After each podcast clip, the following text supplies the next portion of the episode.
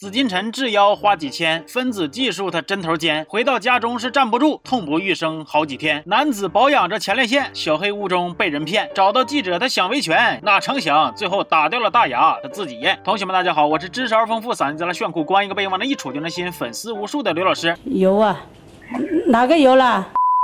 前两天解说了一期幺八幺八黄金眼，领大伙看了不少这个节目中破圈成梗的名场面。那么今天咱们继续。众所周知，幺八幺八黄金眼是一档社会观察、民生维权类的综艺，不是这个新闻栏目。而今天要说的这位维权人陈先生，他正是写出过诸多长篇推理小说的著名作家紫金陈呐。沉默的真相都看过吧？原著小说他写的。隐秘的角落都看过吧？原著小说他写的。幺八幺八黄金眼都看过吧？哎，这呃这不是他写的，这是他演，不是拍他的。谁能想到，正是这么一位在作品中构建出。无数精彩纷呈、引人入胜情节的知名作家，在生活中也会翻车呀。紫禁城这不是腰肌劳损吗？他就寻思做一个针灸治疗一下子。不过他去这个医院就不太正规，大夫撺掇他做一个项目，叫什么小分子治疗。哎呀，这名还玄乎乎的，也听不懂啊。但是当时那个大夫那牛逼吹的是响当当啊。他跟我说当天就能要到病除，他说蔡少芬也是他治好的。结果他这咔咔大几千花出去了，钱到位了，药也到位了，腰呢腰更疼了，站都快站不住了。不信咱就走两步，那都给扎这样了，搁谁谁不想刨根问底啊？问问到底是。打的什么玩意儿啊？结果这个大夫说呢，是中药注射液，说是把这个一大堆中药粉碎成这个水分子百分之一的大小。你快上一班拉去吧，净扯犊子呀！有这技术还搁这嘎开诊所呢？听完这话，紫金城也直呼上当啊。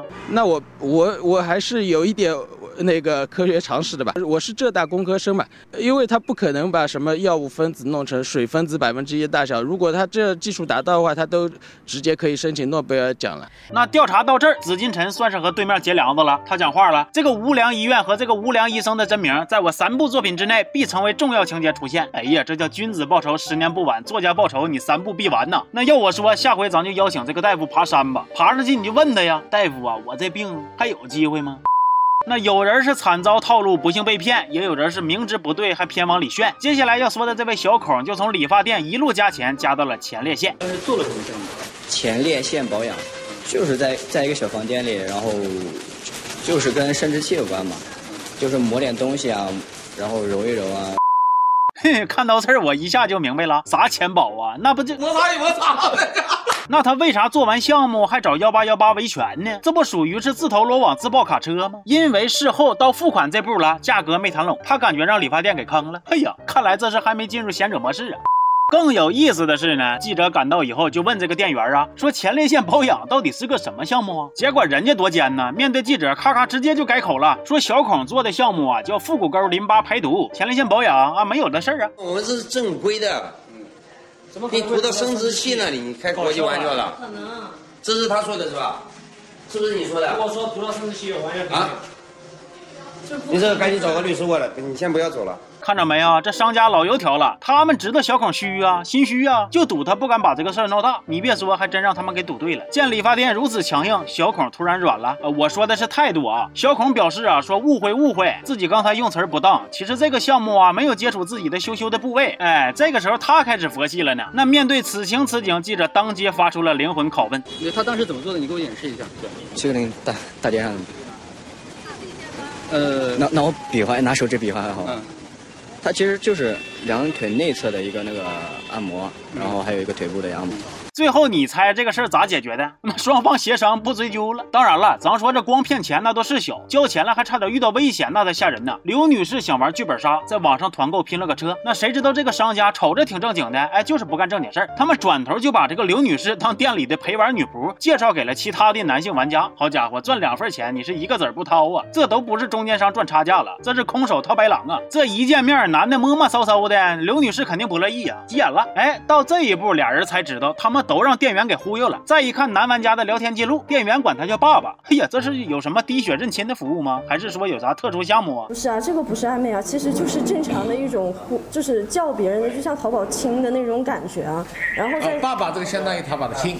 对啊，你快拉倒吧！真这样，你咋不管女顾客叫妈呢？而当问到另一个员工的时候，这位哥更是无能狂怒啊！理亏气还壮呢，就听嗷嗷一嗓子，他破防了。别抢话行吗？别抢话行吗？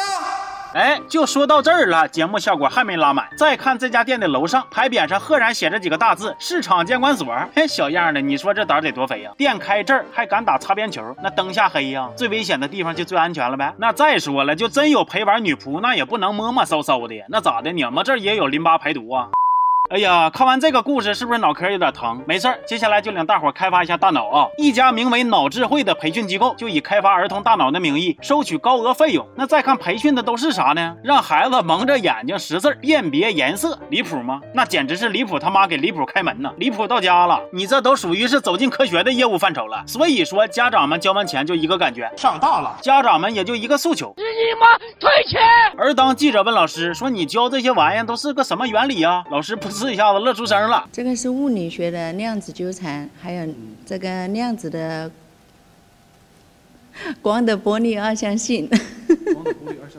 哎呀，你瞅，当他谈起这个物理时，那笑得多灿烂呐！一看就是个爱学习的好老师啊。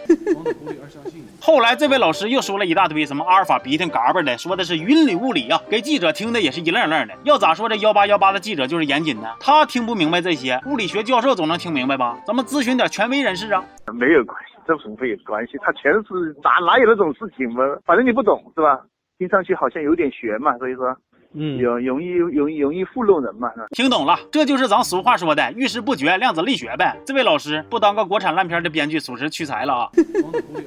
哎呀，都说这个大千世界是无奇不有，都说这三百六十行是行行出状元，这幺八幺八黄金眼是快把各行各业的人才都给集齐了。这奇葩的人、奇葩的事儿，再配上记者时不时发出的灵魂拷问，以及摄像小哥较为丰富的镜头语言，这档节目那真是太有灵魂了，老着笑了。行吧，那就不多说了，感谢收看本期的视频。如果一不小心给你带来了欢乐，希望大家能点个赞。我是刘老师，咱们下期见，好。